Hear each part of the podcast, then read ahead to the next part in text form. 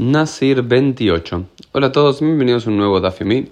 Sé que los tengo un poco abandonados y voy a ir salpicando en este tratado de Nazir algunas páginas con algunas Mishnayot o enseñanzas eh, interesantes. No sé si podré seguir día a día.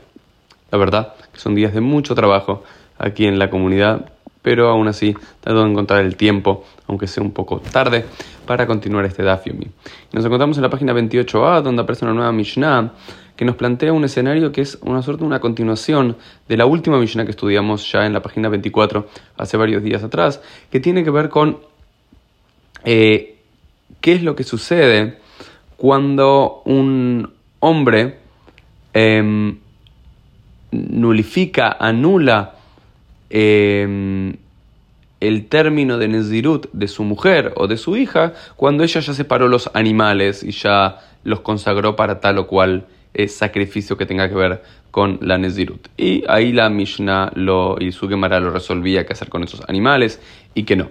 Ahora la pregunta es, ¿hasta qué momento del término de la Nezirut puede el hombre anular la Nezirut de su mujer? Entonces dicen, Nizrak alea Ejad minadamim eino leafer.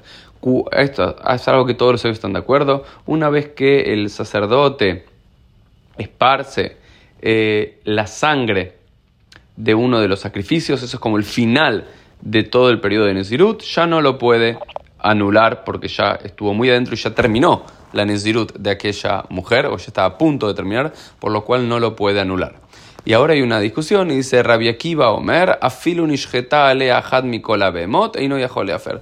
Rabbi Akiva dice, no, un poco antes es, no desde que tire la sangre, desde que parsa la sangre, sino desde que ofrece alguno de estos eh, sacrificios del final de purificación, como llamamos de... Eh, la Nezirá cuando termina todo su proceso. Después la Mishnah dice, Bamem de Bani Aburim, ¿qué es lo que está diciendo uh, realmente nuestra Mishnah? תתגלחת התארה, אבל בתתגלחת הטומאה יפר, שהוא יכול לומר אי אפשר באישה מנובלת. Dice, no, no, para. Esto estamos haciendo referencia a los tipos de sacrificios que se ofrecen y a la aspersión de la sangre, que estamos haciendo referencia si son los sacrificios que vienen hacia el final del periodo de Nezirut para concluir el proceso, para pasar a un estado de pureza. Sin embargo, que si son los sacrificios que se tienen que hacer en el medio del proceso de Nesirut, porque la mujer se impurificó con un muerto, por lo cual tienen que entregar los sacrificios para purificarse y después renovar su voto de Nesirut, ahí sí el hombre puede cortarlo y decir que sí, quiero anular este voto de Nesirut, porque y Efshi Beisha Yo no puedo estar con esta mujer, eh, la traducción es, fea o asquerosa o degradada. Al parecer tenía que ver con que no podía soportar que su mujer no tome vino. Al parecer la actitud de su mujer cambiaba mucho si no tomaba vino. Entonces quería anular esa promesa de Nezirut para que la mujer vuelva a tomar vino y vuelva a ser como era, vamos a poner entre comillas, normalmente. Eh, y lo mismo plantea Rabbi Meir, dice eh, que incluso cuando estás en el momento antes de que la mujer se corte los pelos hacia el final del periodo de Nezirut, bien bien hacia el final del mismo, también el hombre puede anularlo eh, su Nezirut, incluso bien hacia el final, porque puede llegar a decir, Yo no puedo estar con una mujer pelada, porque decimos que se tiene que cortar el pelo hacia el final de Nezirut, incluso después de entregar los, los diferentes sacrificios y demás.